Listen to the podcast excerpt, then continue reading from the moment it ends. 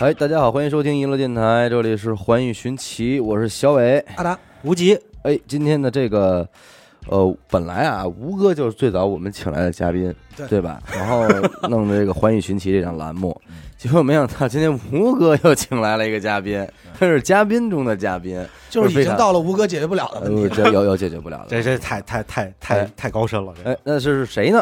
就是咱们这个中国古动物博物馆的讲解员啊，张正老师。哎，呃张正老师给大家打个。招呼。好，啊大家。好，我是中国古动物馆的张正。哎呦，因为咱们啊，说实在的，首先啊，张老师，我们这个电台啊。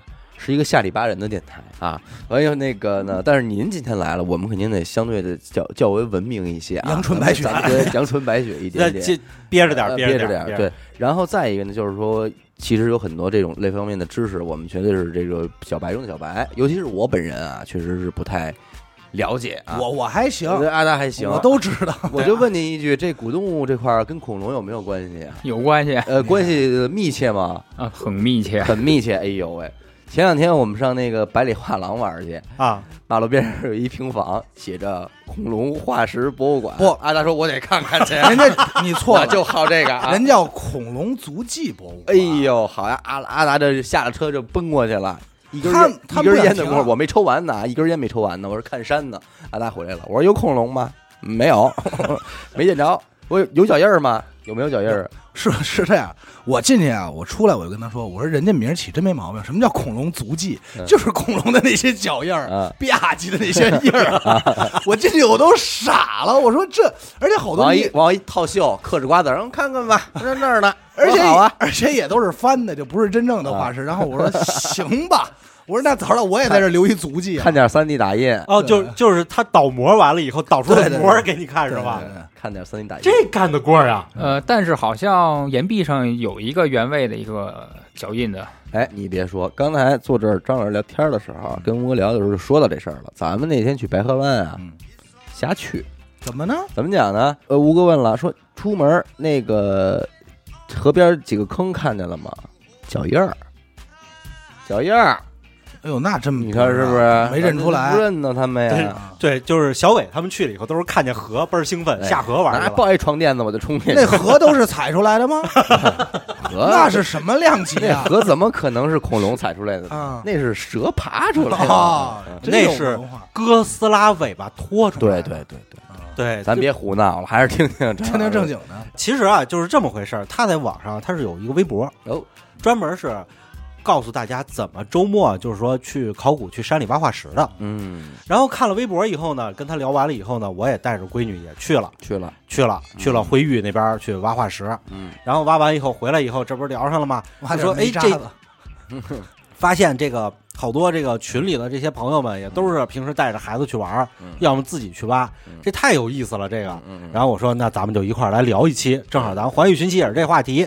因为这个挖化石这仨字儿一出来吧，就感觉离咱们生活好像还挺远的。这不是一个特别专业的行为吗？啊，其实是这样的，就是说这个化石啊，化石猎人最早挖化石的人都不是专业的科学家，嗯，最早是英国那边有一批化石猎人，他们在海滩上，然后咱们所谓的白垩纪，其实它是就是定义的这个海滩的旁边一个岩壁，这个岩壁在英国地名叫白垩，嗯他在岩壁上这些人啊就刨出好多化石来，收集起来以后，然后再来分析，嗯，然后最后形成了最早的古动物学。那咱们普通人挖这能干嘛？卖钱行吗？嗯，卖钱那得看是什么化石了。挖到什么？对，比如说脊椎动物是肯定是不能买卖的。啊？那么比如说找一些，我就得捐了呗，呃，对，啊是吧？脊椎动物是都不能买卖的。那我们挖出来就我自己留着也不行。啊、那这事儿还有实用价值吗？看怎么说，实用价值的话，做药材啊，那就只能找龙骨了，对不哎对？呦，啊，咱们就是说这个脊椎动物是不能买卖的，但我如果挖出了这种软体动物的，或就是说这种贝类啊什么的，这个是可以是吗？嗯、这个是可以的，但是其实从专业角度来讲啊，比如说国家有文章嘛，就是说，嗯、所有的这些土地都。所有的东西都属于国家，那也就是说，是这个化石其实是不能随便去挖的。哦，对所以那咱这挖了也就是一公益公益活动，对，其实只能说是做科普啊，嗯因为这是属于自然类的一个科普。嗯，其实能不能这么理解？就现在京郊这片儿的，想挖你也挖不着什么特别罕见的东西，但是嗯小玩意儿还是有很多的。对，北京周边其实化石还是不少，比如说北京有三叶虫嗯啊，有鱼的化石，有昆虫，有植物，嗯还有贝类的。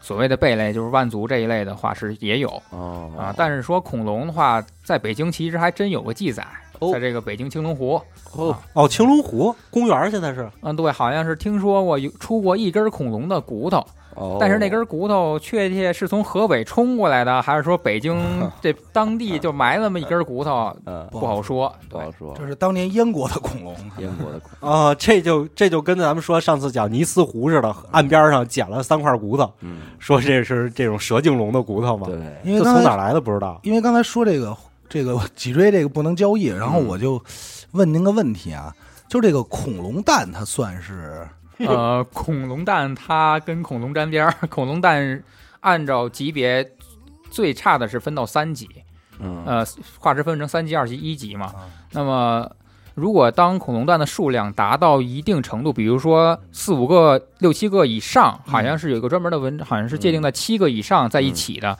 应该是在二级。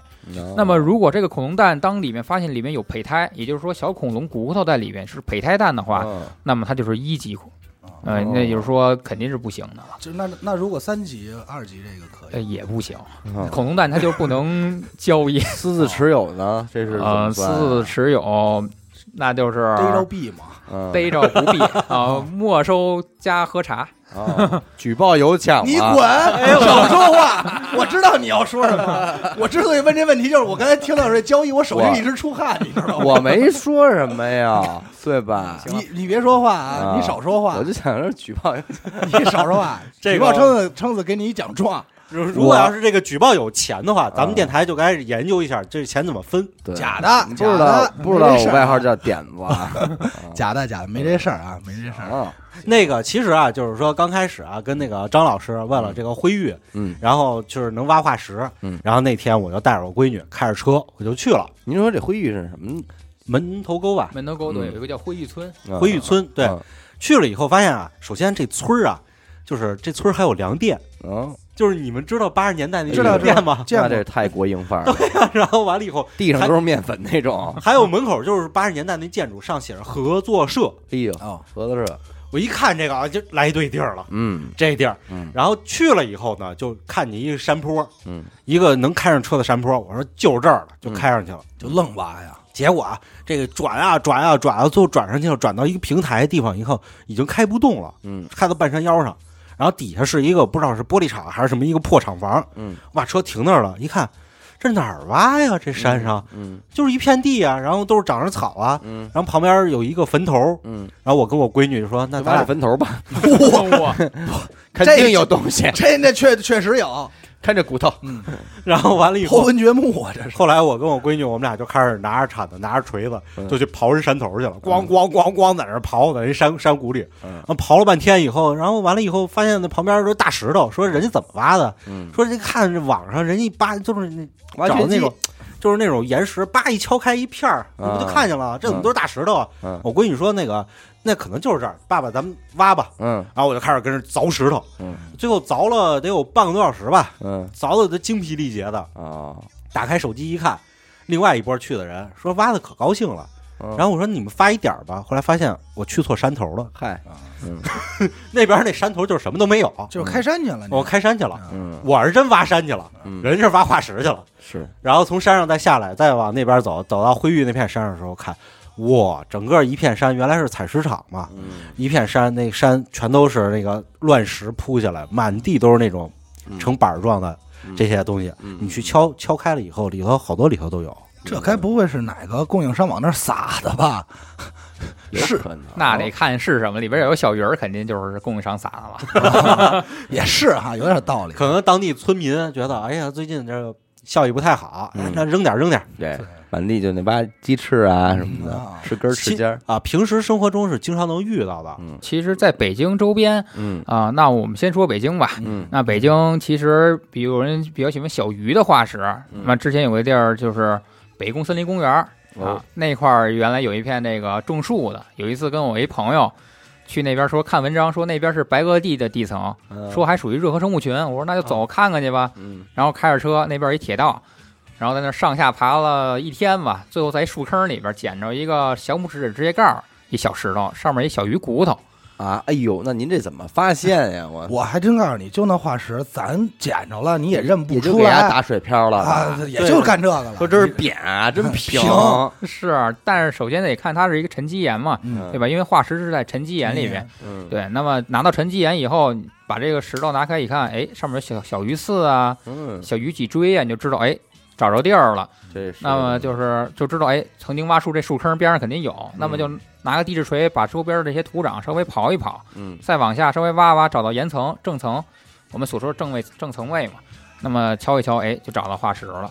等于这些东西它也都已经不是说深埋在土里了，都已经在浮面上待着了。对，其实这个因为这也就伴随着这个这叫造山运动嘛，嗯板块运动把这些原先的这个岩石已挤上来了经挤上来就了，固有上来的。故事上对北宫那边不是造山运动，那是造石灰造厂运动，嗯，给刨出来了因为。原本应该是还挺深的。你比如说这个嗯造石厂开山，嗯然后怎么着，包括咱上次去那个白河湾那边，嗯就你好多看山都一片一片都拆炸开了，嗯它有时候就很有可能哎那我再再问一问题啊，咱们这个文玩市场里边这琥珀，它算不算化石啊？呃，属于属于特殊的可是化石。它可是可劲儿交易，说里边有一长颈鹿什么的，长颈鹿那是见过的那个是于谦他们家的，那多少钱？我买两个 收藏一下。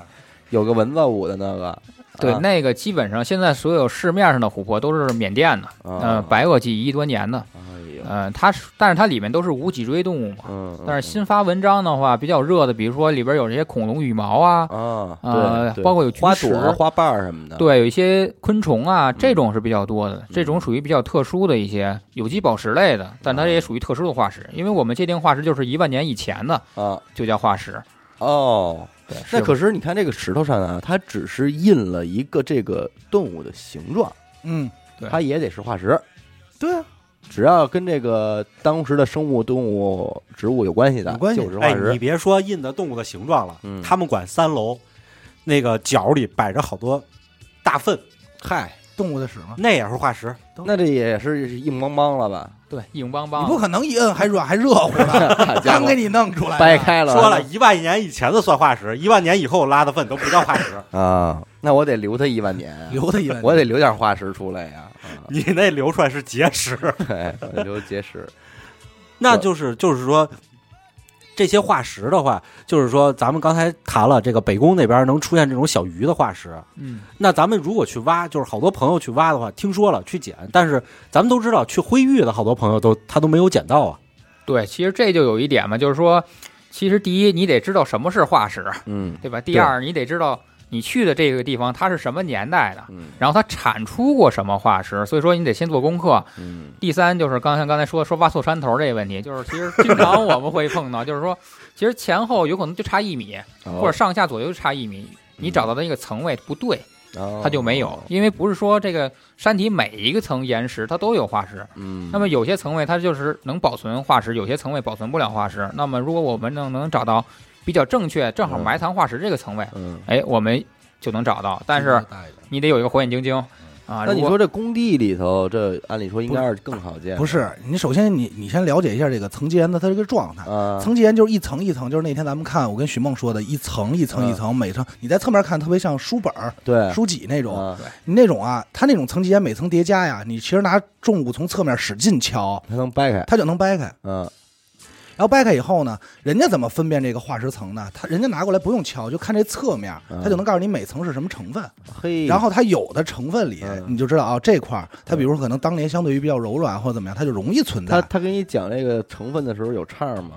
什么叫有唱吗？玲珑塔。没有，没没有，没啊不唱。啊，但是这里我补充一点啊，嗯。就是咱们都说的是页岩，嗯。基本上是一层一对，层，爷爷，嗯，但是沉积岩里边还有包括泥岩、嗯。灰岩等等，比如说小小朋友比较喜欢那种支起来的那种恐龙骨架，嗯。那那种就不是在页岩里边了，嗯。基本上就是那种红土层。嗯啊，在这种比如说砂岩啊这种细沙泥石流里边埋藏，这种化石比较立体，才能支起来啊。页岩里面都是扁片儿，就支那不我现在上起来了。郊区挖去，还能挖着恐龙吗？呃，挖没呃，恐龙这这挖恐龙的话，得先去去哪儿了？但是现在我们国家挖恐龙的都属于保护区啊哦，不能挖。那个 可以这么说，就是挖恐龙啊，就是咱们去挖点这种小的动物就完了。嗯，恐龙你就别想了，是吧？就是你你看英国 BBC 有一纪录片他们在海牙边上就为了挖一个就是鱼一个鱼龙吧，啊，对，鱼然后龙蛇颈龙，那整个那一纪录片儿，你看他们把山都给刨开了，嘿，然后又炸又刨又撬什么的，就发现了一边儿。真是行。你没信，你要等哪天在北京这儿开车，有一村儿说过来吧，快点儿，我们这儿恐龙三千挖一回，哎，你就不用去了。我就去，你我就不用去了 我就交三千。他是其实是这么回事儿，就是说我们去挖的时候，是不是就是说，首先的话就是咱们如果去玩，得对这个地形的这个岩石，它得有一定的认知。嗯，对，得有一定判断实其实最起码你得做一个功课吧。其实咱们去哪儿都一样，咱不光去中国，去国外也一样，就是。嗯，在有很之前有很多化石猎人，包括有很多搞学术研究的一些科研人员，他们其实都有过研究，有过发现，做发了很多文章，嗯包括很多这种功课，嗯在百度上啊，包括等等等等，其实都是有功课的。嗯那么在去之前，你得先做好功课，嗯然后大概其知道一些最基本的知识以后，才有可能找到化石。就跟我那天似的，我闺女指着一片玄武岩说：“你去吧。嗯，”我上去就抡着铲子去凿去了。是凿块板砖是吧？哎，我这这是不同的父亲，这个带孩子玩的方法也不一样。说 吴哥带孩子去挖山，那你要有孩子，你带孩子是去我再说，炸金花儿 再啊？你少，我都能看见，说好吧？我能看你孩子我肯定是我不是我肯定是中国传统文化这块的，对吧？真往自己这高抬自己哎。，说这，我其实想问问张老师，您就是怎么从事这个行业的？对，呃，是出于爱好吗？呃出于爱好。其实哦我们家邻居是北大搞地质的一教授哦啊，跟邻居有关。对是是阿达吗？出街坊的事儿。呃对对，是因为我们家邻居其实是在北京有个银湖洞，啊哎，应该听说过。他洞主哦去过洞主去过啊，在北京房山有两个，一个石花洞，一个银湖洞嗯去过啊。银湖洞就是我们家邻居开发的。这怎么听着啊？开发，我以为住在那儿呢，我以为啊没没有听着像《西游记》里的人物。洞仙洞主，嗯，对，啊所以说从小吧就对比较石头比较感兴趣，那所以说最早是接触很多矿石，后来逐渐对一些化石比较感兴趣。对，那化石更值钱啊宝。石和玉石感不感兴趣？呃，宝石感兴趣，但是起步比较高嘛，这个就家里家里边也得有几件吧？这有几个玻璃可哎以。呀，不能 不能的，谦虚，人人家家里头有骨头。对吧？今儿我就跟着他回家，阿达，你家是不是有有点说？也都我们家多，他们家也有点瞎活，他爷爷留下来的瞎活。我爷爷那那卦确实是胡闹了，但是我妈那会儿早些也是，因为都是地址口嘛，然后就是有人会送一些啊、就是呃哦哦，我录下来了。哎呀，我能说脏话吗？哎呀，不可以。没有没有，就是因为还有包括就是去人家是小孩儿嘛，我就看着人说，哎，说宝贝儿这拿走，因为这是一个恐龙蛋，拿走。你非得跟我说出来，哎呦，俩俩，哎，你听听，自己招。这跟前面接上呃了，这个接着，这个几年？因为你知道是这样，就是小时候你到那儿吧，最早地院啊，嗯他们挖出来的化石是按筐算的，就是成批撇。那会儿也没有所谓的三产概念，他门口也这是不是也不归他们研究啊？他们不研究，是吧？他们就知道哪儿有。他们你看你看地质口就是勘探，勘探完以后，然后告诉考古这边说你去挖去吧，这边肯定有。嗯然后挖一帮人再去，或者他们主要是什么矿层啊研究。你说他们做这同事之前分析当年是不是这么对话呀？第一个同事说：“哎，今儿我这儿不错，弄了一堆好矿石什么的。”第二批，嗨，我这儿他操弄一堆破壁化石，就就这个吧，差不多，是吧？对，差不多，就是因为你你当年就每个时间段的侧重点不一样，嗯。上上来下发的任务不一样，你要找的东西是不一样的。是。它主要是最做这个岩层分析这块儿，然后后来就会有一一大批一大批在筐里，然后我就看着挺好看的，说好看拿随便挑一块儿。啊，就比如像我们家有就是比较比较好的、比较完整大的角石啊，小角石，还有这个菊花石啊，嘿，这东西，还有还有还有几块规划木，嗯，这这您应该知道是吧啊，？这这个好，都都枪毙都都是这个枪毙不了的 这够个。枪毙的 还还还有还有恐恐龙蛋，暂暂时存放，暂时存放啊，回头没人找他，要找他就交了，上交了就。别你别这么说，真敲门了，那赶紧赶紧打死不给他。啊赶紧印个小锦旗是吧？然后就看阿达一手一个恐龙蛋，抱着一个煤气罐，我就不给，我我炸死你！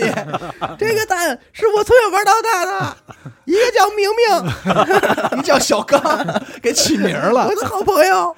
嗯，然后就剩下剩下就是矿石居多了，什么灰地矿啊，就各种金属类的这种矿，就那种多。哎，那我我有个问题啊，你们俩就是说分辨地层这个事儿，可能是比较困难的，它有没有什么特征？这我你得问人家，问张老师，这我不知道。我到那儿就是人家挖出来，我说哎这真好，那我就拿着了。我属于改了这块 收获这一块，对呃，其实地层来讲，包括很多科研人员搞研究，他们为什么要去这地儿找？也就是说，其实在这个几十年前嗯啊，也就是很多其实有很多老一辈的科研人员把全中国的所有大江南北沟啊，包括山顶啊，全踏遍了。嗯什么地层、什么研制，其实都有过记录。嗯，所以说，比如说打个比方，我们找恐龙，我们比如说在北京找恐龙，说实话很难。嗯那我们去哪儿？比如说去陆丰、云南陆丰啊，四川自贡啊，嗯河南啊，南阳，包括去内蒙古二连啊，这些都是比较比较多的地方嗯。它是有个密集层，包括去辽宁，不同地方出什么，其实在这近几十年以内，其实早的都走遍了，已经。哦差不多了。对，所以说想找什么就去特定这个地儿找就行。你看我横向一想啊，你说这帮啊，您说这帮老老学者们，是不是才是真正第一批玩户外穿越的人？那必须是啊，是不是？他们去那会儿连路都没有啊。对呀、人家那个真是，那会儿我听说的是，包括因为我爷爷他们那会儿，最后就这事儿都练着挺逗的。嗯他们先是干嘛？就是我爷爷那波儿，先是遥感，嗯从空中就直接给你扫，扫完出图，嗯出完图就你知道他在哪儿哪儿哪儿，然后再派去，然后比如你遥感的人也要跟着去，因为看着图嘛，你自嗯你们自己出的图要跟着去。就是你你爷爷主要是那个寻龙分金这一块，哎，对对对对，现在嗯寻龙分金现在家属于寻龙分金，你别老给我们家说的这么不正 倒，斗倒斗全是老是倒斗的啊，然后你母亲那块是扛着铁锹，啊不不拿黑驴蹄子，不是，先是我爷这边，比如说这个北派寻龙分金，然后紧接着呢 联系南派，搬山，联系南派搬山不是是谢岭，哎，西岭。绝不是搬山，也没什么树，就仗仗义人多，嗯。背着那大的帐篷，嗯。就是你支完以后，就是跟家似的那种帐篷，直接就去去那儿也没什么人，有时候沙漠，有时候哪儿叮咣五四就走吧，走起来吧，嗯。嗯，就是它主要是这种，那就是这么，就是你们去经常去考古的话，因为我知道，就是说那个考古考古工作队经常会在一个山头，比如说去了以后，这儿有一个墓，嗯，那我在这儿可能住很久时间，半年、一年、两年嗯都有可能。那肯定。那你们如果要是是去挖化石的话，在这个地方这儿有这个的话就是，一袋烟的也会住很久吗？呃，这里边我先说一点吧，就是其实可以撇撇正一个家长的一个认知，就是其实我们古生物这块儿它不属于考古，哎，所以说其实有些人之前有一些家长带着孩子来博物馆说喜欢恐龙吗？孩子说喜欢啊，那么家长说以后学考古吧，哎，那就麻蒙孩子，这就这就麻烦了，为什么呀？因为你学完以后学完考古，发现哎找的不是恐龙，找的是人类遗址。啊也就是说，找人类遗址是属于考古，啊那么我们这个找恐龙啊、找古生物这块儿其实是属于古生物嗯啊，是这一块儿。那么其实包括很多老师去，包括去这种戈壁滩啊嗯找化石，其实有时候快的，比如说我们看出野外的一些，比如说去个半个月嗯啊，十天十天半个月的算快的嗯。当然还有一些，比如说去一扎就是好几好几个月，嗯直接扎扎扎戈壁滩里边嗯，啊，就住那儿，有可能一年一年有都有可能住那里边了就明。白。那我这个还真是有了一个新的疑问，嗯啊，挺难办。你说这个孙悟空的墓，它是归考古啊，还是归古动物 这个孙悟空的墓在浙江啊齐天大圣墓，啊？它归文物保护单位。文物啊，我以为归文文化创意单位 管。应该可能，我觉得这是属于文化创意，现在可点子公司那边，现在可能已经是文化创意了吧？结一级景区了。点子公司。其实刚才张老师说到这块啊，我觉得有一个话题可以聊一聊，就是您在日常的工作中，您觉得有哪些被常问到的特别外行的问题？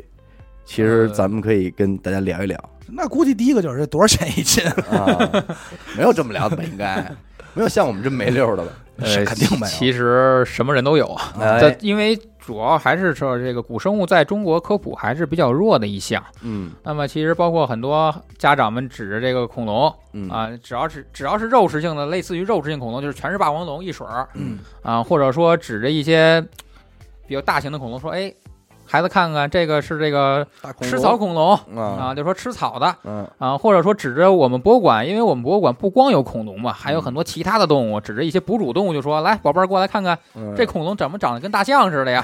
啊，就有了。呃，说这些的其实都是比较多的。那您现在这个工作这么久，您还有动力去说听到这种问题第一时间站出来？不对，我得给你解释一下什么的。其实还是有的，因为做这个工作其实主要还是爱好，嗯，坚持这一方面就是爱好，就是真爱。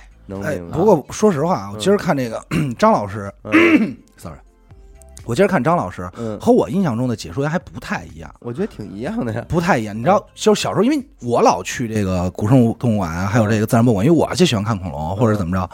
人家那个都是介绍的时候啊，就是就是抱抱着手，这个。公元前多少世纪？怎么着的？一代恐龙，对，咬人疼着呢。不是不是没没没有，就是也不看你，也不正眼看你啊。穿一制服，当年的北京猿人怎么怎么，就跟背书似的，就也没有也没个笑模样。那我觉得这也是几代人。你想想，现在咱张老师也是九零后了，他已经也完全有这种，就是你想张老师能出于爱好，因为其实像今天吴哥再带着他家孩子去，他是真的能想告诉孩子什么，或者他本身就很喜欢，对吧？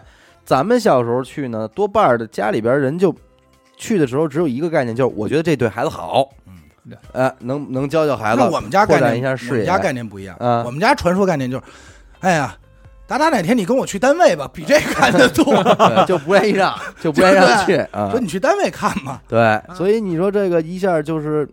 没有人拿这个去真的当东西，就是说你也不求你如何如何。直到现在，我觉得可能爱好更加具象了，然后喜欢感兴趣的东西也更加具象了。这个其实我想聊一下，因为古动物馆自从建馆开始，我就泡在里面哦。因为我们家就离我们家不远嘛，嗯，而且我也很感兴趣这个，这真是看着古动物馆成长的。最早的时候，古动物馆是没有门票的。哦，它就是很小，而且很小，对对对，就两层吧，我记得三层，三层，三层，上来就是三层，然后中间是空的那个。第三层啊，你上去了没东西，全是大箱子。最早的时候都是运过去的骨头堆在那。您没弄点什么东西回来？那会儿我小啊，小，我跟我姐别拿小说事儿，拿了就是拿了 啊，拿不动。那回去得看看，看缺哪根骨头。哎呀。我们家不让人去啊，别去看去。就是那会儿，我跟我姐姐，我们俩就去，经常去。就是一到周末或者放暑假，我们就泡在里头玩嗯，泡在里头玩以后，当时的当时就是你说那些讲解员，嗯，你那还好，还有人插着手跟你说。最早的时候，什么人都没有。就是摆在那儿，你自己去看，好多地方的讲解牌子都没有。啊，我们去了以后都是玩的时候，有些时候就是说他们那些老研究员，他们管人不多，不像别的馆，嗯，管别的馆人特多。他们他们这个古动物馆背后就是研究所，都是研究员，没什么人管。这俩厨子，对，经常就是有人过来说，哎，那个帮个忙，把那个箱子抬过来。我我跟我姐就抬着箱子就过去了。嘿，义工，义工，嗯，对。然后就是在里头玩，然后当时就是说我刚才讲了一个比较有意思的事儿，就是。最早的时候，当时是他们馆长跟自然博物馆要了这个黄河象啊，然后运过去以后就搭在这儿了。然后我跟我姐在三楼呢，正玩呢，就帮人搬完箱子回来以后坐在那儿呢。然后我就看着黄河象，我说：“姐，这是黄河象吧？”我姐姐说：“别傻了，课文学过没有？嗯，北京自然博物馆。”嗯，一看就没好好看。嗯，这儿是哪儿啊？这是古动物馆。嗯，黄河象自然博物馆的。这我告诉你，这是假的，这是复原的。嗯，然后这是肯定刻刻了一个放着。三 D 打印。哎，然后完了以后，我姐就站起来了。我姐站当时一米七六。嗯，嚯，块儿特大。然后完了以后，就指着那黄河象说：“这肯定是假的。”伸手照着那黄鹤象，叭一掰着，巴掌就拍过去了，给大屁。那黄河象就。就在那忽悠 忽悠忽悠，就快倒了。然后这时候冲过一研究员说：“别动，那是真的，刚运过来。”我以为给给黄河象拍活了，说：“呦呦呦呦呦，疼！”好家伙，吴哥一直就盯着那象牙呢，说也是开了片子，那盘呢。其实那黄河象好像没有象牙，那个是吧？呃，其实黄河象它这个象其实还是跟刚才说了一下，就是。呃，有人问过，这是我们这个博物馆这个黄河像到底哪块真的？嗯啊，在这里边咱说一下啊，就是黄河像写课文的那个黄河像，最早是在北京自然博物馆展出。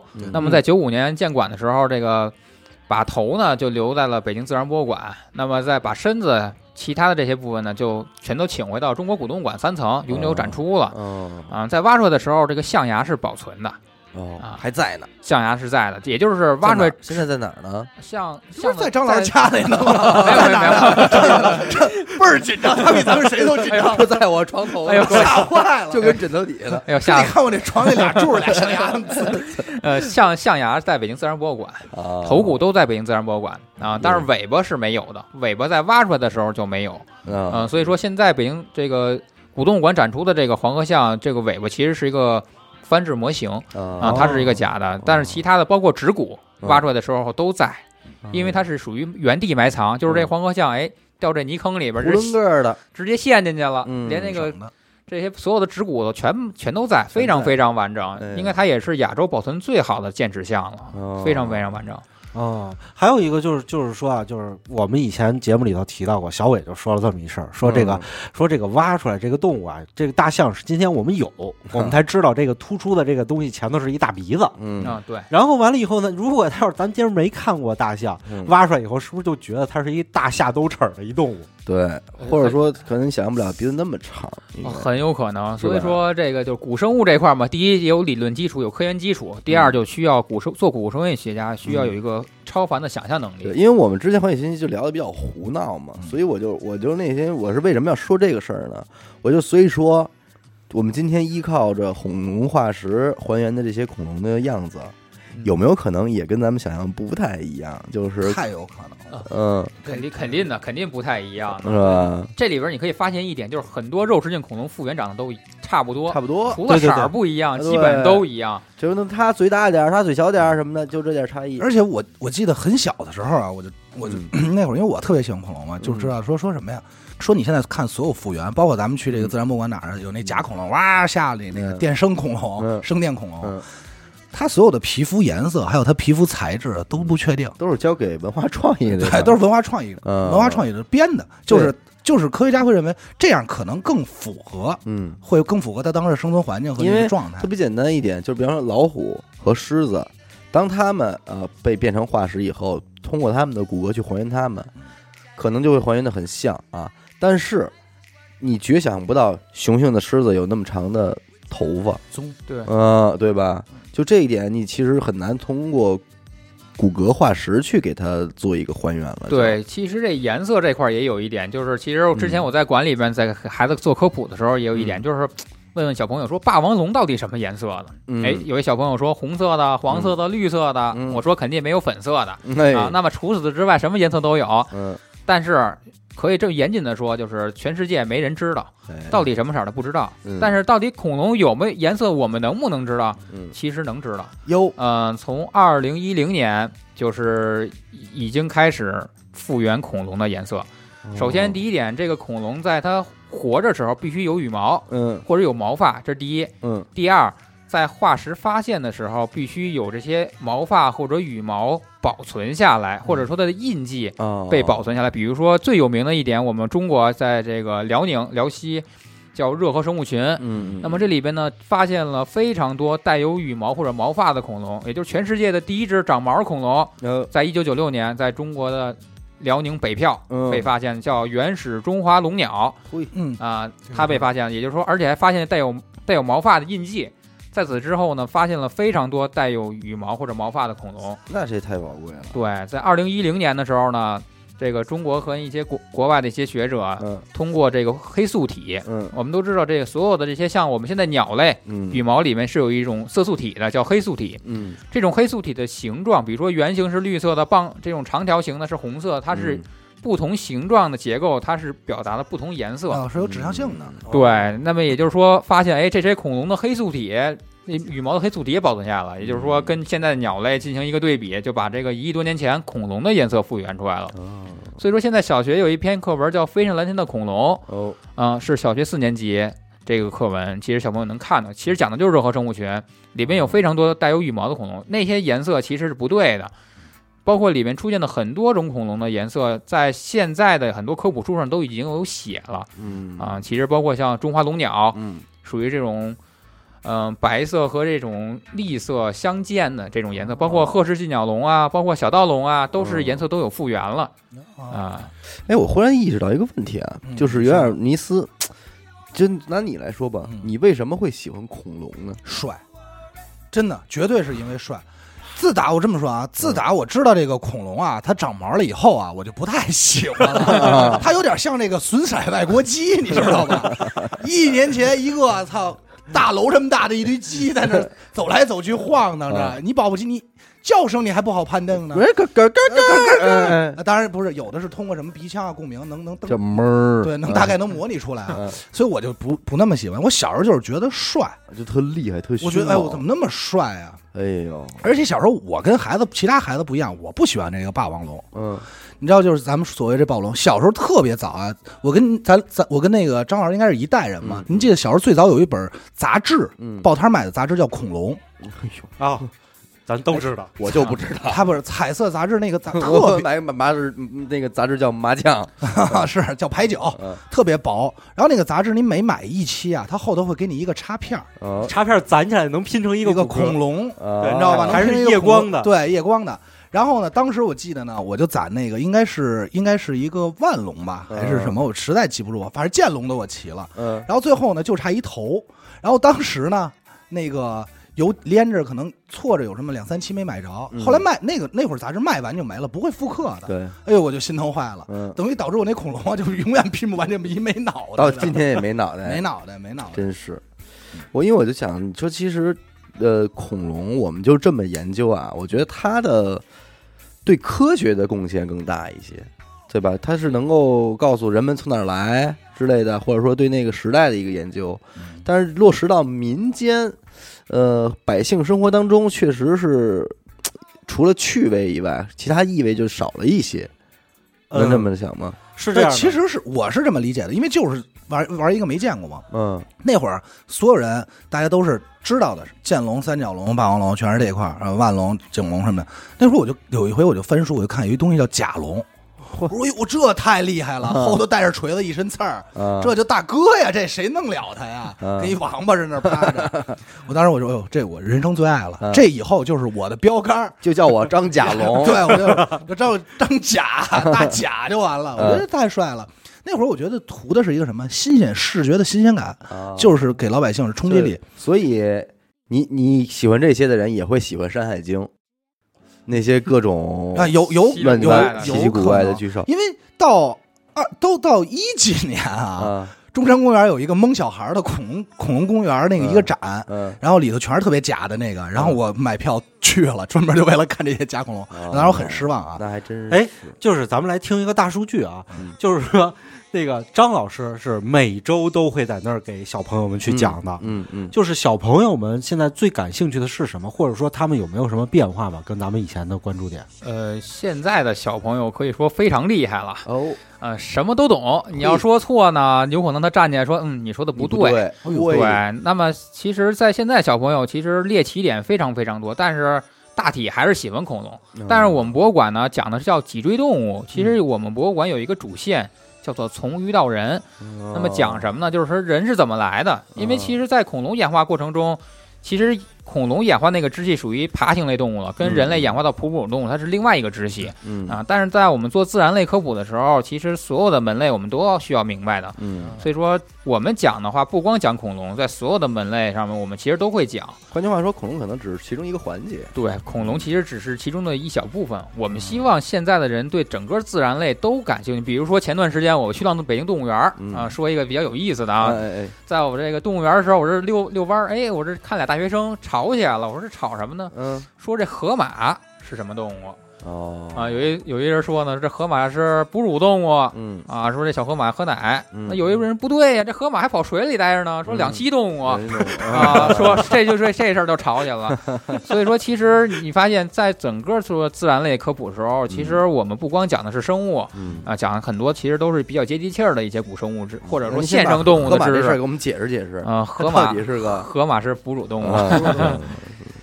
鸭嘴兽也不入中，嗯，对，鸭嘴兽可达鸭也是 没有可达鸭的事儿啊。你这 我我就记得是在他们馆里头有一个东西，就跟这河马特别有意思，叫中华水龙兽啊。对对，然后完了以后，我当时我就站在这儿看了很久，以后我就在琢磨，你说今天我们看见河马一身肥膘，嗯，漂在水里这么肥，嗯，这中华水龙兽他们复原的就是皮包着骨头在那儿站着。我说这东西会不会也是一个球呢？那这这不好说。但是刚才我想起一事儿，嗯这可达鸭应该属于鸟类。呃蛋蛋的，对鸟类，因为之前有人说说这个一讲两栖动物，就有人说了这企鹅两栖动物啊，嗯水水陆两栖的，嗯但是其实企鹅属于鸟类，因为现在脊椎动物呢五大类，嗯呃，第一类呢就是人类在在内的这哺乳动物，嗯第二类是爬行动物嗯啊，第三类呢是两栖动物，第四类呢是鸟类，第五类是鱼类。嗯我们首先要知道这五类，那么具体这五类都是哪些是哪些呢？嗯这就是后话了。啊当然，这里边最难分的应该是两栖动物。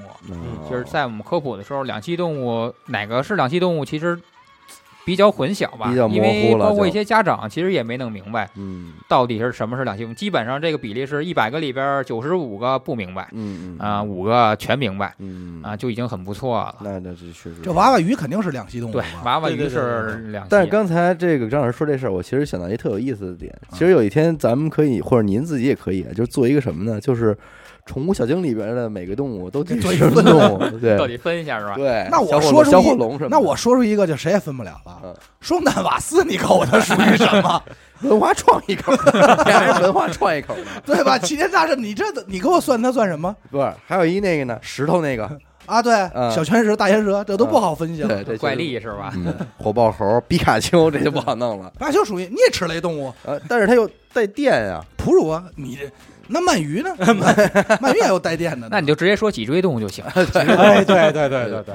我就好界定小动物、小动物个儿大的大动物，大动物。哎，我去他们馆的时候，我也有一个就是一个感受吧，就是因为刚进他们馆的时候，一楼进去的时候，第一个展出的是那个海口鱼，啊，对，昆明海口鱼吧，应该是。嗯，然后完了以后我告诉你，你捡着那化石啊，就一脚都剁碎了，嗯得拿放大镜看，哦，那么小啊，特别小。他们那儿架一放大镜，还有一段时间是借展，是借出去了。对外借啊外借了，对，然后完了以后，家长们都经常进去了以后，过去扫一眼，跟大家看，就是带孩子看一下，如果没有讲解员，嗯就过去了。他们不会说是去关心这么小的东西啊，然后这些最早期的这些脊椎动物啊嗯，它是什么样子？因为长得都比较单薄。以为是个蛏子呢对，还有一 怎么可能？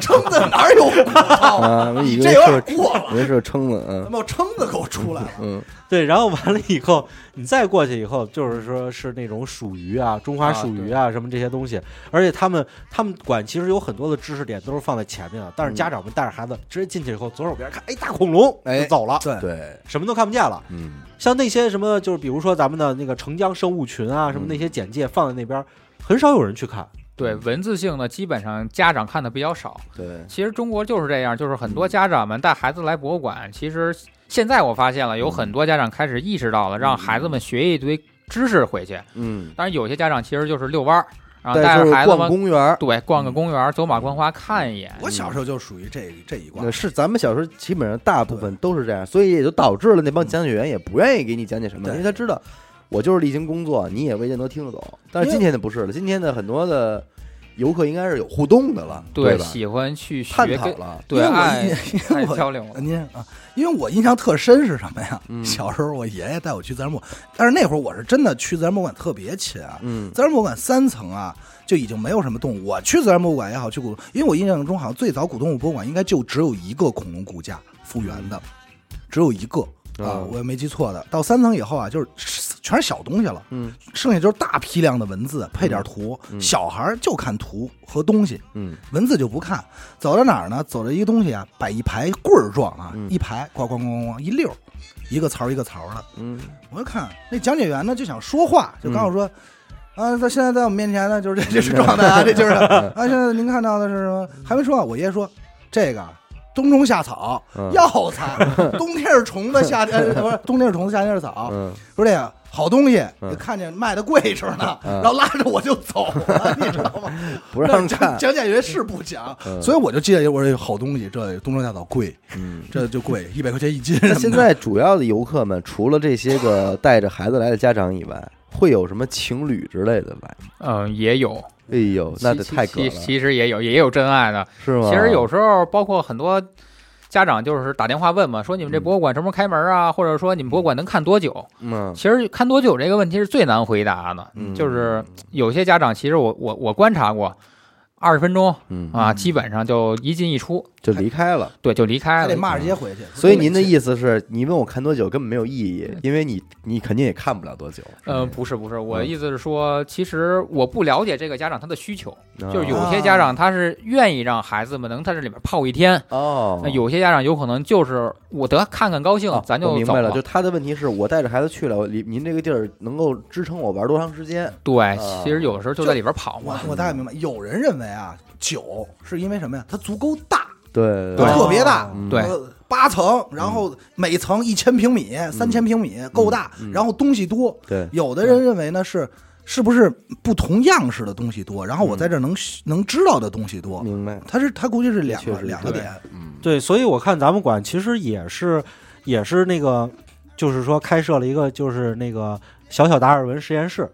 对，对，基本上孩子要进去挖化石的话，嗯挖化石的话就能在里头挖一个小时。嗯，对，小达尔小达尔文就是他这个有时候挖化石的，其实有的小朋友劲儿大点儿的，嗯好挖真是硬硬来一下，其实有可能半小时。有的时候嗯小朋友比较细心，慢慢那儿挖，有可能一个小时嗯啊都可以。对，我能去玩吗？成人呃，成人也可以啊。嗯旁边有一个老老达尔文，老老达尔文去那边。都不用了，嗯你不用去那儿玩了。嗯去他去他们那儿玩的话，就是说你要单位玩那一个太贵了，嗯还得有门票，还有什么的。嗯，咱们电台的话，马上就要推出一个我的这个中年达尔文去。中年达尔文计划。对对对对，嗯你直接是拿回家自己挖就可以了。哦好，对，但是嗯这个到时候咱们可以再再聊啊，嗯再聊。再聊。对，然后完以后，他们那儿还现在也跟天文馆似的，也开了那种三 D 的嗯，动物就是巡礼的那个小电影。嗯，对，三 D 小电影有一个叫《白垩纪公园》，嗯讲的主要就是热河生物群。嗯呃，还有一个叫会飞的恐龙，讲的就是从恐龙演化到鸟类的一个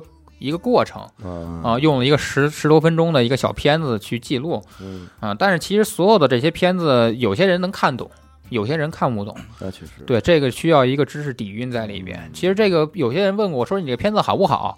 其实从我 我我我的理解来讲，我觉得很好，嗯因为它里边有很多的知识是很严谨的，而且是能够系列连上的。嗯但如果你只是想看看，帅，或者说看帅不帅，或者觉得好不好玩儿，嗯，从这个角度来讲，其实有可能就不好评价。对就不好评价。哎，我觉得他们遇到了一个问题，嗯这个问题就是什么呢？就是他们有很多的知识，他们自己本身很热爱，嗯想传达给这些观众，嗯但是观众以这种形式他未必能接受。嗯，这就好像咱们做电台一样，嗯咱们环宇，咱们录环宇寻奇，咱们仨都肯定很清楚，嗯有好多知识挺硬、挺好嗯这些东西嗯，但是为什么我们在节目里头很多题材都被删掉了，没有讲？嗯就是因为我们讲出来以后，您听众未必听得进去。就是枯燥，枯对枯燥，就是你说孩子们，嗯我到今天为止，我看第就是孩子最爱问的问题，就是咱们那个年代最问哪个最厉害吧，你就告诉我，嗯，就跟你看，就跟那小孩看三国、嗯水浒似的，问的，嗯你你就告诉我哪个最厉害，谁是好人？谁是好人，谁是坏人，嗯。那我就那我就喜欢最厉害的。嗯。啊，我就喜欢吕布，为什么吕布厉害？他是嗯。他他打仨打八个打一万个，嗯。但是他不在他不在乎吕布的一个人设，他是怎么判的谁又怎么怎么怎么着，他不在乎这些。嗯，但是你这事儿就就不好评价，恐龙哪个最厉害？那肯定嘴越大，牙越多越厉害呗，对。对吧？就是你看那估计最厉害的就是苍龙。呃，苍龙不是恐龙，对，苍龙对对对对 对，说错了，也有吴哥说错的时候这回给逮着了。对，其其实现在有一个点就是什么呢？就是孩子们很多都看的是表象，嗯。其实我更希望孩子们通过看一个博物馆学到的什么？学的是一个科学素养，嗯，就跟包括人文社也一样。其实我需要看的是它的内在嗯。啊，它的一个逻辑思维，就是怎么去设定这个人设，怎么去打嗯。啊，怎么去判定他最不最厉害，对。是需要学习的这个一个素养观，一个思维观。而不是说看的是很多表象，嗯。比如说，呃，有些家长就说了啊，比如说长牙就是厉很厉害，嗯。但你要想，有些犀角类恐龙三十多米，它厉不厉害？嗯霸王龙有可能给也跟他不敢跟他打起来，所以说他也很厉害，他个儿大呀，对他也有可能很厉害。所以说这个就是你的科学思维啊，你一个思维能力，嗯这个是需要孩子们去培养的。所以看博物馆看什么呢？就是看这些。没错，真是。你知道他们博物馆，我觉得最好的货是什么吗？呵，家伙，货这个词儿 很玄妙啊。对，就是就是能拿回家的呗。我我有一次啊去以后，就是当时人也不多，嗯然后完了以后就是我正好要取钱，嗯然后那会儿就是还得拿纸币的时候，带着我闺女嗯去，然后取钱，然后说那个取款机在我们后头管理呢，嗯就不让进的那个地方，嗯说一会儿你去那儿把那帘儿撩开，你进去吧。我嗯说啊行，嗯就带着我闺女进去了。走到后头他们研究所，我才发现。最棒的货不是前头展出的，是后面的。嗯，他们那个墙、扶梯什么东西，全是有大板儿大板儿的化石放在那儿的。我记得有一个巨大的是几是九个是什么兽？呃去呃那个水龙兽吧，应该是水龙兽，嗯九只整的水龙兽，就跟咱们看九龙壁似的，盘在那儿，一个巨大的墙，啊，用那个排着排的。对，那个现在在所里边儿，对在所里边没有展出，但是那个其实非有人专门来看。嗯。啊但是因为它因为我们馆说实话比较小嘛，嗯，没法承载那么多，所以说就挑选了一些比较经典的，搁在了馆里面去展出。但是有人提出需求也能看，是那个。呃，提出需求不太好看，但我手我手机里有，我可以给他看照片我还以为得开介绍信，咱得开介绍信。就是说，他们他们管就是说豪到什么地步啊？就是你进门那个地砖，嗯，地砖上就是笔石啊，什么东西的，就是这些化石来铺的，嗯是真的。嗯然后经常有家长，我在门口的时候抽烟的时候，看家长问：“这是真的吗？假的，假的？你看嗯我以为我以为吴哥发现家长在那儿抠呢，真有真有小孩蹲在地上抠的，拿手。啊然后完了以后，他们管后头研究所里头那些台阶儿啊，然后边上那些扶手什么，有些护栏啊，什么东西的，都是用那种化石装饰的。嗯，那个后头非常的好，这个馆其实真是然后我想问您一下啊，就是关于古动物这块儿，我一直有一迷思。我小时候在百科全书的时候看这么一个，说那会儿百科全书，我应该因为这本百科全书可能是九三年吧、嗯出的嗯。儿童百科全书，那时候就已经说到说恐龙会变成鸟类，就有这么一个言论就出来了嘛。嗯。然后出来以后呢，他当时强强调了说，恐龙类有两有就是恐整个恐龙嘛，有两类不同，它不同都是脊椎动物，但是它脊椎是类似于这个后脊椎这个这块骨头，嗯。就是类似于腰腰间盘这块儿啊，这块骨头说有的就能变成鸟，有的就不是。而且我要没记错的话，当时说更接近于鸟类的是三角龙这一只，嗯就是角龙这这一只犀角类犀角类恐龙，就是因为它的嘴啊，它这喙、啊、尖儿，构尖，然后它是它的形状好像跟现在的鸟的更更接近。嗯然后说这两脚站立的呢，就会变成别的，要也有可能我记反了啊，嗯有可能我记反了啊。然后呢，那这个说法是是说所有恐龙都变成鸟了吗？呃，是这样了，其实咱们可以，其实刚才里边确实有一些记错的，比如说。按照您说的，比如恐龙按照分类嘛，按照分成两类，其实是主要就是看人，我们叫屁股，叫盆骨。哎，那对，于恐龙呢，叫腰带。嗯那么腰带呢，由三块骨骼组成，叫长骨、指骨、坐骨。那么，比如小朋友比较喜欢的就是恐龙有哪两类呀？一类呢叫蜥臀类，一类叫鸟臀类。啊，对对。那么蜥臀类里边呢，分成两大类，一类呢叫蜥脚类，一类叫兽脚类。那么兽脚类恐龙就是吃肉恐龙嗯啊，霸王龙啊，什么异特龙都是兽脚类的。那么犀角类呢，就是脑袋小、脖子长、个子大，嗯哎，就是比如说马门溪龙啊、万龙啊，这些呢属于犀角类。那么鸟鸟臀目那里边呢，又分成了五类，比如剑龙啊、角龙啊、鸭嘴龙类、肿头龙类啊，分了这些啊。所以说，其实按照腰带呢，其实分成了大体的两类。那么演化到鸟类那是哪一只呢？是恐龙里边屁股像叫蜥蜴一样屁股的那种叫蜥臀类里边的兽脚类恐龙。也就是说，其实鸟类的关系跟霸王龙的关系要比跟三角龙的关系更接近哦啊，是这样的。嗯对哦，就是兽脚类恐龙里边有有分成了大型的，比如说比如霸王龙这一类的兽脚类，还有一些比如小型兽脚类恐龙。嗯我们现在看到所有的科普书里面，就是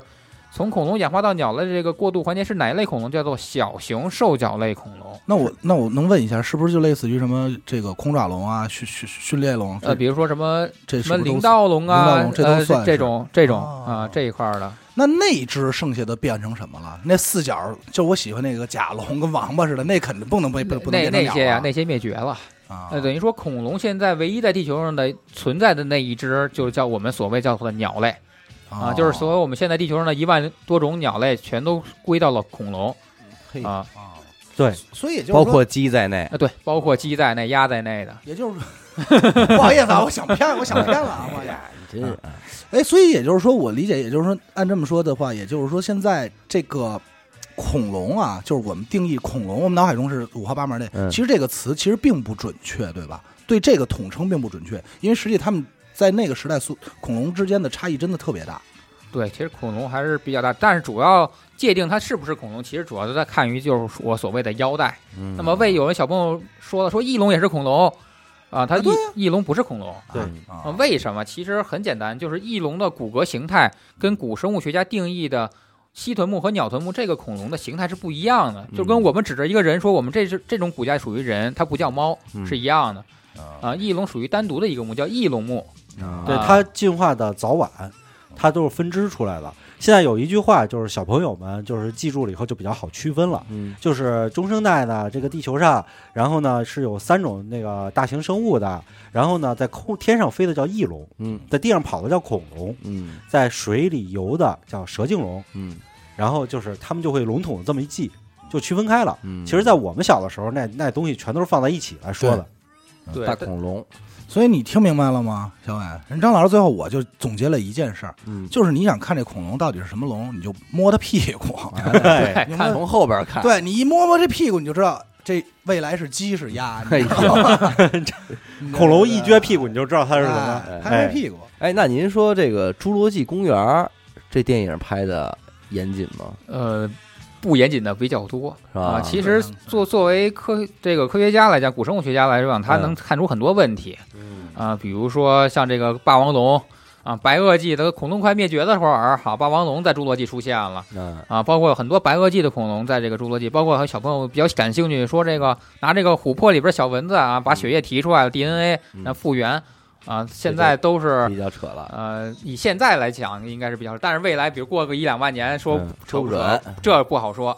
没准儿那他家那两颗恐龙蛋还能孵了，呢。那没行，那没行。啊，那保不齐。因为当时我看的时候，我记得忘了是谁呀、后来会讲讲过、解析过一个这个，就是说他所谓的这个复刻恐龙的这个技术啊，嗯在理论上是可以实现的，啊甚至于拿什么去弥补这个 DNA 链 DNA 链这个事儿，逻辑上是可以的。嗯但是这件事儿你你无法实操，因为而且我觉得你真的做出来的话，你也不能把它定义成一只恐龙，因为它肯定多少有点改变，你肯定是拼接出来的一个 新物种一个动物，因为你没有母体，对吧对，没？有母体。还还有一个问题就是说，我们今天所谓的化石，其实不是这个动物的骨头埋在了土里，啊，化石。嗯化石是什么呢？这个动物的骨骼埋在这里头，它被很多的矿物质去替换了，留下的是这个矿物质的膜，对对对，它不是原来有机质的那个东西。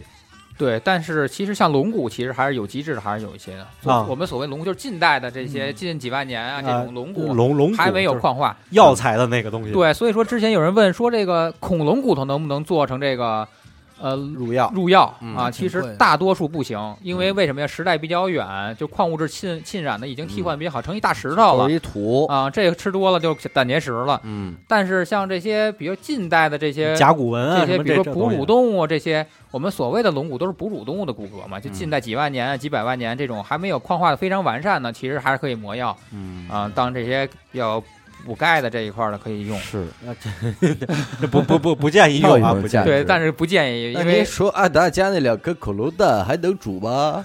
没戏，啊 开玩笑。那茶叶的，那个其实就是有一个游戏，我给大家推荐一下，我经常自己在家玩儿，叫做嗯《侏罗纪世界》。嗯它跟那个《侏罗纪世界》那个拍电影那公司可能授权 E A 做的。嗯它这里头啊有一有几个地方特别好。嗯第一点就是你在挖这个恐龙骨骼的时候，它会给你标注很多的这个原产地，你要开直升飞机过去挖。嗯这些原产地里包括咱们中国刚才提到的这些北票啊什么的，嗯，二连浩特，其实都在里头都有。嗯哎，你玩这游戏，你能知道这个地球上哪些位置去出产这些类型的恐龙。嗯嗯嗯然后呢，还有一点就是，它就解的，就是里头也有阿达的这个。你如果要是想把这个恐龙复原出来，你是需要用龟啊、蜥蜴啊什么各种东西的这个生物片段去组装，因为它是不全的。嗯，然后你再把它组装出来。还有一点就是，这个游戏也是实时在更新的。它里头的话，呃，有一部分它也会跟那个最新的研究去结合，但是因为不帅的地方就算了。嗯，这帅的地方都他都会去结合的，这个这个东西比较好。那其实话题聊回来以后，我就想最后咱们来说一下，就是说咱们如果要是平时咱们自己想出去玩嗯，去挖这个，都要准备什么工具？呃，首先看去哪儿，比如说本地，你嗯首先在本地啊，首先说需要一个地质锤哦，啊、需要一个手套啊、为什么要手套？其实很多小朋友说手套干嘛用啊？其实主要是使用地质锤用多了以后，会在这个手指上会磨出水泡，嗯所以说哦戴着要手套，而且防止这个锤子抡的时候给抡飞了嗯啊。有些小朋友比较使劲儿，哎呀，哎，锤子没了啊，嗯这比较危险了。嗯还有什么呀？护目镜啊，因为为砸石头的时候弹出很多这种崩出很多石头，容易眼睛有可能会瞎嘛。还真是。对，还有包括这个戴一个这个标标配的这个防晒帽 啊，对，带点报纸嗯，啊，手指五零二套袖，套袖，对，这 这都得带着啊。还真有套袖啊！登山鞋嗯啊啊，这都别说这一说啊，这装扮我还脑子里有形象了，这人，一会儿一会儿你真有一样捯饬一下。嗯，有点这画面了。嗯那那就是说拿了这些工具了以后，去了以后到山上以后应该怎么挖呢？呃，首先第一，我们要知道我们周边，我去这个地方，它第一，它出没出过化石？对，这这是这最重要的，这是最重要的。对对我得知道哦，这个地儿我曾经，比如说网上有一些很多文章写啊，这地儿出过嗯啊。第一，这是我们要知道的嗯啊。然后大概呢，我们要看一下之前人家去过以后写的一些攻略，比如大概是哪个层位、哪个点儿有嗯啊，我们要了解这些。然后我们才能够去找，这最好。如果要是对于一些初学者的话，最好是找联系一些比较之前去过的人，对，最好是带着你们。带着一块玩对，或者有一些，比如说研学机构，就是去过的，有专门老师去给你嗯讲、讲一些知识，你能直接能找到，要不然在那儿待一天，有可能什么都不知道，对，什么也找不到。嗯但是最最重要一点就是，首先我们要知道一点，就是这个地方我们能不能去挖啊，这一点很重要。比如说这个很多保护区啊，嗯没看哎没人，我们去就开车去了，但是挖着挖着过过一会儿来一警车给带走了 啊，就不合适了。对 那这太过了。对，所以所以说我们要首先要知道这地儿能不能就去去找化石，这点非常重要。所以其实我觉得，其实真正的一个素人想去直不愣登干这事儿，其实没什么戏。门槛还是有门槛。，对你，毕竟你至少得是一个爱好者，是吧？像吴哥这种，你还能稍微的去操持一下这事儿。你要我让我去挖去，我估计我也就偷老乡桃吃了，这跑那儿野餐去对吗？这这根根本干不出来这事儿，挖化石那地儿离老乡家桃园还挺远的。是吧？好家伙，那那个就是说，如果我们去了以后，就是就是挖这个化石的话，一般的话情况下就是这个板子在这儿，我叭嗯打开了，嗯，有主板和副板，对吧？对，这这个给大家讲一下这个吧。呃，对，主要是一个岩页岩嘛，就是我们所谓的页岩，就是一块石板，嗯。用用这个锤子敲这个岩石的侧面，因为是一层一层横向平移埋藏的嘛，所以要先要敲这个岩石的侧面。敲完以后呢，岩岩石会劈成两半儿，嗯。那么凸起来这一面呢叫正膜，就是有有所谓的骨骼这一面，所谓的骨骼这一面叫正膜，凸起嗯。对阳的这面，嗯，然后呢凹进去这叫腹膜，嗯。啊，主要是分这两块儿啊。但是，一般我们要是敲开以后，我们怎么带走？其实这就是需要报纸，包括更更好一些软一点的纸去带。当然，对于不同的化石，我们去带走它的方式是完全不一样的。比如说，我们挖恐龙，嗯那些老科学家们，他们基本上在这种砂岩里面嗯比较多。比如我们看到立体的这些比较砂岩、泥岩这种比较多。嗯，那么我们用一种方式叫做制作疲劳克，嗯就是说把这个骨头周边的这些岩土稍微清理一点呢，然后把这个石膏在这个周边给打进去，然后当凝固以后呢，做成一个石膏包，把整个的石膏包运回到这个研究所里面去修复嗯啊。但对于这种页岩来讲，基本上我们就是。呃，保证这岩石不要是二次的一个断裂，嗯就是比如说用一个比较硬的一些纸壳儿，比如我压给它夹住，嗯啊、这种，但是这里面需要注意一点，就是化石不能来回磨损，所以说在这个正膜和副膜之间呢，要垫层纸，省嗯着来回磨磨磨给搓搓没了，或者给搓花了这样。攀平了。看屏幕，对，而且化石听说是不能拿水洗的。呃，这个呃是一个标准答案，但是不是绝对的。就是您不能拿水洗，科学家爱怎么洗那是他们的事嗯、就是 对吧？对，你说的这倒是 是？吧？这这科学家也太狠了。这得看什么化石了，比如说这种矿化比较好，已经成一大石头了。它可有些是可以，比如说嗯有些菊石，嗯它已经成石头块了，它是可以洗的。像有一些，比如说这种辽宁的带有毛发的这种嗯恐龙化石，比如说它比较就薄薄的一层印痕，你拿水洗完再搓搓打打香皂，不是平，那那就 没了，对不对？而且你去下水道找他去了。骨头都给搓掉哭了都。对，倍儿平，对，这分还是看看什么化石。而且我还听说，就是国内的这个化石的，就是说这帮民间的这个化石的嗯，民这化嘛，民化界的，嗯他他们其实真的很厉害了。这些人嗯好多就是说化石修复都找他们，哦，他们是要拿回来以后一个模模糊糊化石，在我们看来，我们可能看不出什么形儿。然后他给你创作一个，他他能 修复，他去打磨去修复，然后去那什么，最后出来以后倍儿漂亮。是，对，肯定，这个就是这是一文化创意。文化创意，您拿过来，到那说您您放那儿吧，然后您说修复多长时间？你现在从那边挑一块儿，你觉得好看，你拿走，对然后真的他就留下了这块假。这个化石吧，主要是其实很多人都看我们看博物馆，看的都是比较清清晰明了的，嗯就一石头板，就一恐龙或者一鸟。对，但是其实，在野外挖出来不是这样的，嗯挖出来的时候其实就是这个岩石板稍微有点突出，嗯，有一点突出。哎呦，那这这太不好分辨了。对，但是所以说研究员第一，按照现在的科学手段是第一照 CT，啊呃，，这种看不清的就照 CT，我们要看到里面到底是个什么样的骨骼形态，然后修复是照这个 CT 片子进行一个修复，这需要在显微镜底下去修啊啊、有可能修好几年啊、修出来一个，最后展出来是这样。对，比较还是比较辛苦的嗯啊，这就是幕后的一些比较伟大的一些老师了。去啊真实了。那像你们那个在那个哈密哈密翼龙，听说挖出来三万多只那种，那是一大片吗？呃，对，哈密翼龙是我们脊椎所里面汪小林老师研究的。啊、嗯这块其实我们在之前在这个跟汪老师也也聊过，也在标本库里看到一些，比如比如比较有名的，像比如说这个三 D 三 D 的翼龙胚胎的这个蛋，嗯，就这个蛋它是首先第一它不是平面是立体的，是三 D 的，而且嗯。里边是有这个小骨头的翼龙的小骨骼的。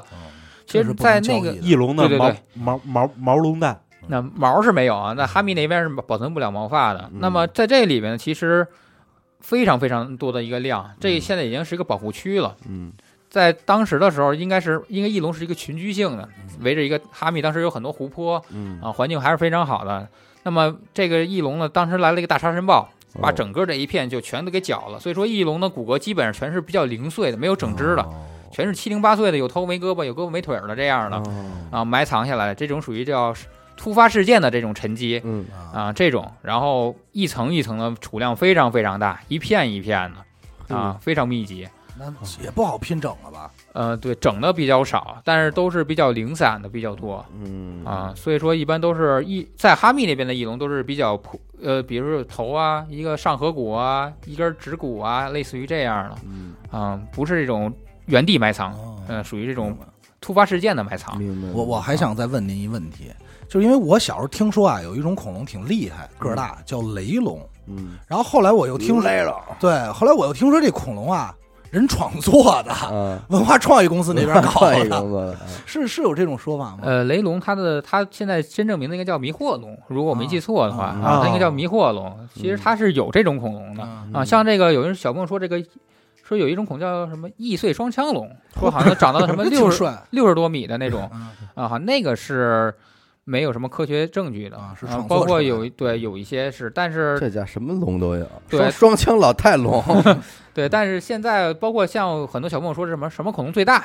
嗯啊，这有可能小朋友比较感兴趣，就嗯就是不好说。你像中国的说最大的恐龙应该叫做巨型乳羊龙，啊河南产的，就是号称能到三十八米哦，啊。那还有一种呢，在西方国家说的呢，最大的是阿根廷龙嗯啊，说也到三十八米，基本全在三十八米。这三十八米是它的高度吗？还是长度度，？从脑袋尖儿到尾尾巴巴尖儿，那它要是长三十八米的话，它高也不能太低一米五，呃高 高一片儿一片儿一棍儿 那不是龙，那是蛇。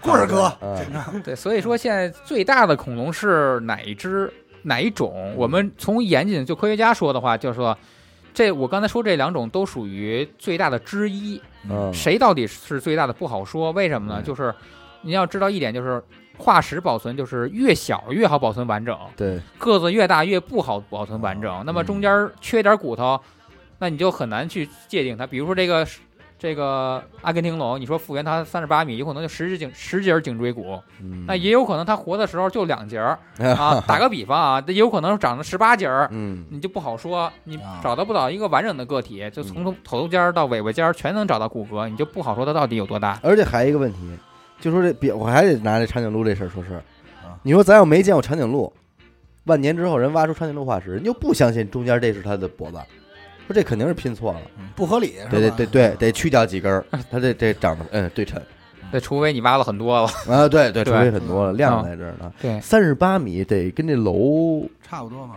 长度得有点意思了吧？比这楼可能还长点。对，这这个比这楼长，哎呦，三十八米。这个在北京自然博物馆之前还展出过呢。哎呦，巨型乳羊龙的这个应该是复复原模型，当年你进自然博物馆，第一眼看见也就是它了，是吧？挂着呢，从头到尾巨大个儿，也就是这个好家伙，那个那个是马马文西，那是马文西吗？对，那那个馆里边那个是啊景岩马文西龙，嗯，现在那个就是就是那个自然博物馆进去了以后，下去地下有一个复原的一个恐龙世界，嗯，那里头最长的那个是巨型乳羊龙。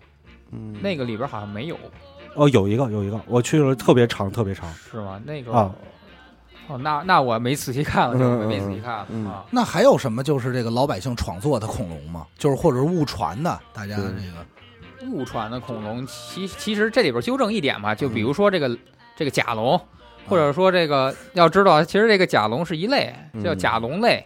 嗯这一类里边有很多种甲龙啊，它其实不是恐龙的名字。你比如说，你看写写科普书的时候，里边有甲龙，有霸王龙，有马门溪龙，嗯然后有有三角龙，或者还还有有些书里边，比如把梁龙，包括这个什么苍龙也写在里边了。嗯其实梁龙不属于恐龙吗？梁龙是，但是像苍龙这种不是嘛？苍龙苍龙、翼龙肯定不是，也是万龙也是也是有的。但是要知道，其实它是分类，它是有很多类。比如说我们所说的霸王龙，它其实真正的名字它不叫霸王龙，嗯嗯它叫雷克斯龙，叫 T Rex 嘛，啊哦，T R E X 啊，它其实叫雷克斯龙，它属于暴龙类嗯啊。但是它它有小朋友说了，有些我喜欢暴龙，但是你这暴龙就比较多了，这暴龙里边有好多种嗯啊，霸王龙只是其中的一种，但是。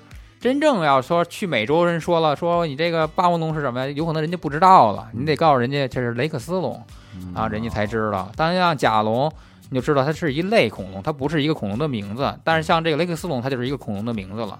啊，它单单属于特指这一个对之类啊。对它，所以说恐龙的分类其实是是有很多，就剑门纲目科属种嘛，其实是有很多分分级的。嗯嗯对，所以说其实小朋友记恐龙名字，按应该叫把种名和属名一块儿记住嗯啊、比如说马门溪龙有、哦有九种，比如河川马门溪龙、马什么景岩呀、建设马门溪龙、中加马门溪龙，有很多很多种啊、是这样的，它是由种名和属名是这样去分的。哦，那您这研究这个，就是您您这专业应该是古动物哦，我不是学古生物的啊？您不是古啊，生物对对，我我是喜欢了，差不多从小学喜欢吧，也喜欢了快二十年嗯古生物，然后偶尔各个博物馆多听听，多看看，多看看科普书啊。当然看多了就就比较对明白。就就对懂一些了，就嗯包括您这后头也是一个科研机构，那有没有说现在目前科学家就是呃不太好解决的问题，解释不了的问题？嗯就是说这种突发就就是这事儿我我不好我没法已经拿我的常识给你解释，他为什么从这步就到这步了？就会类似开始有开始有外星人的事儿了。对，有有这种东西吗？这个就是中间环节有可能没找到，嗯，呃，中间就是所谓的中间环节吧，对。打个比方，比如说我问一个问题啊，嗯人的祖先在恐龙时代长什么样？嗯总总现在呃，人的祖这个要从阿努纳奇这块儿看，呃，对，就是人的祖先在恐龙时代长什么样？我们都说啊，我们对人类很了解，嗯但是恐龙时代人的长什么样啊？不知道，呃现在，全世界都不知道。但是在我的啊概念里，是不是有恐龙的时候还应该没有人类的祖先？又或者说人类的祖先就是恐龙本龙呢？肯肯定有啊，有了有肯定有人的祖先了，要不然人哪儿出来的呀？所以人跟恐龙是共，我我我一直以为就是人就是恐龙的嗯一个环不是，这个就是叫万物，按照生物演化叫万物同祖嘛，就是嗯人跟植物有没有关系，其实是有关系的。哦就在这几十亿年前，其实所有的动物都是从单细胞动物演化过来的。嗯有一些后期的有些多细胞动物呢，有一些叶绿体，那它比如说演化到了植物这一支系。不，我的意思就是说，人类的祖先会不会就是古动物馆中的其中一只呢？呃，那这个就不太可能吧？应该不是，几率不大。对，几率应该不大。因为古动物馆里头，其中的每一只好像都是因为什么特殊事件直接死了的。对它其哦这个里边应该，因为化石保存就比较难嘛。其实我们严谨的说，在人类在恐龙时代的祖先应该是长得有点像现代动物的渠鲸，对，嗯应该长得像渠鲸，就小型的食虫类动物。哦啊、这确更好理解，就是渠鲸有可能不知道，就是小耗子那那一类长得有点像，呃不但是不是啊，但是嗯完全不是一类。不是小耗子，嗯就是渠鲸，你要理解不了，你就去想黄鼠狼，哦它就像黄鼠狼一样，比耗子身材要长一些，嗯，然后是在地下生存的。哎呦，在那个咱们那会儿混这么惨呢？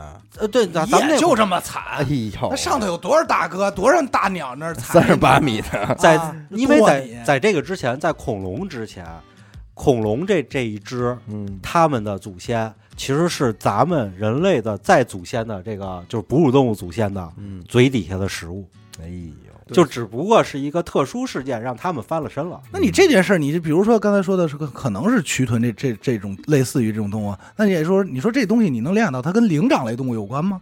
它又是怎么就变成在树上玩的了？哎，有他们馆还真有一个，嗯，对，叫阿卡琉斯鸡猴对哦，啊，这在我们博物馆的三层，就是发现在这跟咱们就有关了。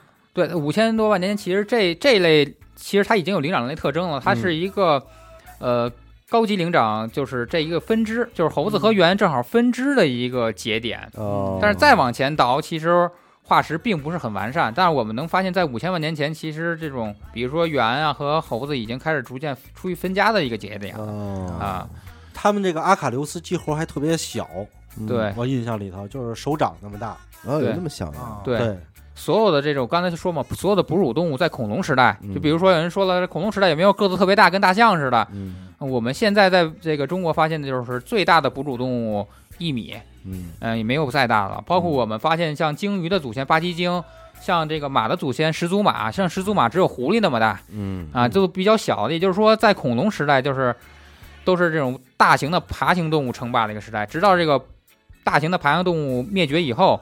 给了这些体型比较小的一个哺乳动物一个翻身的机会，所以说哺乳动物称霸了啊，嗯所以说六千六百万年前到现在，我们叫新生代嗯啊，哺乳动物的一个时代。那什么大地树懒有这东西吗？有，这是美洲那块儿的了不是巨大个儿吗？啊，对，大树懒，但是也灭绝了。啊，也灭绝了啊。对，行吧，我觉得今儿还有什么要补充的吗？主要是，我最后一个要补充的问题，哎，好，问张哥，您就点出我们身边哪儿能挖的地方，我们去溜达溜达。嗯，呃，能挖地方，比如说，分金了啊，呃，您就点点省吧。嗯按省的话，基本上，呃，不同地方有不同的化石嗯啊。那么，比如说有小朋友说，比如我喜欢恐龙蛋嗯啊，那么有可能在江西或者说在河源一些工地上嗯啊，有可能会在那些挖的那些红土里面会捡到一些恐龙的一些蛋蛋壳。嗯啊，运气好会找到一些恐龙骨骼，当然几率比较小，因为一般嗯有恐龙蛋的地方没有恐龙，有恐龙地方没恐龙蛋嗯啊。那么比如说要想找一些鱼的化石嗯啊，其实这个地方比较多，比如说北京的北宫嗯啊，这块就有鱼的北化石，宫国家森林公园，对门口那块，但是不一定你能找着